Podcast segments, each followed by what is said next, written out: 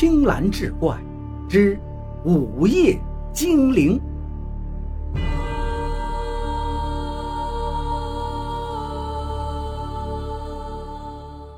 睡梦中的老万被急促的手机短信响铃惊醒了，迷迷糊糊伸手去开床头灯，半梦半醒，他困难地抓起手机，嘟囔着：“谁呀？这么晚发短信，不会又是卖房或者号码抽奖中奖了吧？”老万的老婆翻过身来说道：“睡吧，管他呢，都是骗人的。”迷迷瞪瞪中看完短信，老万一下子从床上坐了起来，眼睛盯着短信内容发呆，好大一会儿才缓过了神儿，自言自语道：“他又出现了。”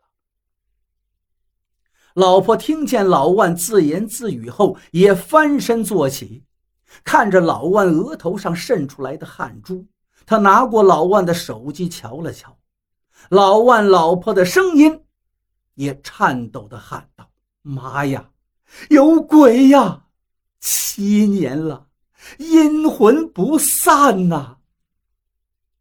老万一下子瘫倒在床上，眼睛盯着天花板，嘟嘟囔囔说道：“该了结一下了，我欠的孽债，该我还了。”你好好照顾我们的孩子吧。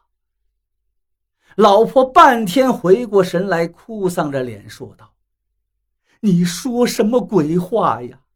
你走了，我跟孩子怎么办呢？”老万躺着一动不动。我欠他的，他是来向我讨债的呀，我该还了，省得每天都做噩梦。我卡上还有二十八万，密码是孩子的生日。这些钱是别人背着你送我的，省着点儿也够花了。我该走了。老万慢慢的坐起来，身上还是那件背心，洗的都快透明了，他仍然舍不得扔掉。老婆一下子抓住他的胳膊，哭丧道。你不要去了，人都死七年了。他要是真来催命，我陪你一起走。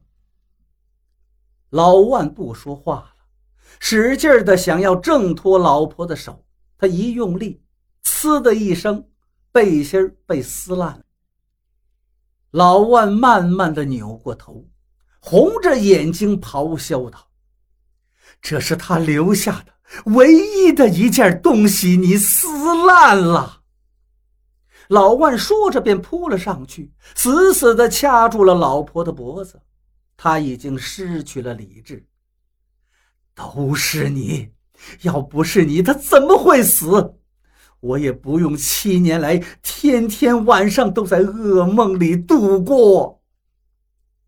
老万着了魔一样红着眼睛。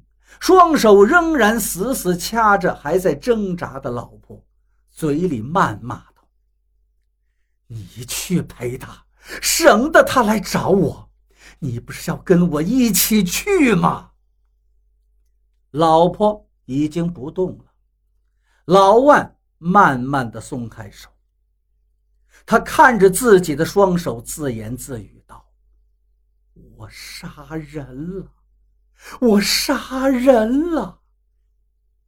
老万一下子清醒过来，瘫坐到了沙发上，手还在发抖。他找出一支烟，却几下也没点着。好半天，他的思绪终于平复下来。老婆已经被他杀了，剩下的就该去还债了。老万就这样一直。做到了天蒙蒙亮。这一夜之间，他已经老了很多，头发凌乱。他随意的洗了把脸，准备出门，突然想起了什么，他抓起电话拨了几个号，电话通了，老万说道：“麻烦您帮我把萌萌照顾好，她妈妈走了，再也不回来了，我也要走了。我把银行卡给你们放到门房的值班室了，里面的钱够萌萌上学用了，密码是萌萌的生日。”电话那边传来的声音：“老万。”你一大早胡说什么呢？等等，我给你叫萌萌去。老万刚要挂电话，电话里传出了萌萌的声音：“爸爸，怎么这么早打电话呀？”老万说道：“萌萌乖，要听姥爷和姥姥的话，爸爸要出远门。”萌萌说道：“那妈妈呢？她下午来不来接我呀？”老万听到这儿，声音一颤：“妈妈已经走了，不回来了，去很远的地方。你长大就会明白了，一定要听话。”萌萌似乎感觉到有点不对，就追问道：“爸爸妈妈，你们不要我了吗？”老万哽咽着说道：“爸爸去还债了。”以后你就在姥姥家。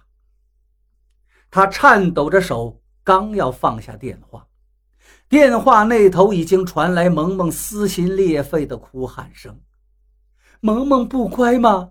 你们都不要我了！我要你和妈妈来接我，我以后再也不调皮了。”老万的眼睛红了，眼泪从眼角流了下来，他急匆匆地把门锁好。下了楼，来到了门房值班室。值班的老头早就起来了，盯着他说道：“万局长，这么早啊？看您好像没休息好，眼睛还红着。”老万面无表情地说道：“我把这个卡放到这儿，萌萌的姥爷会来取。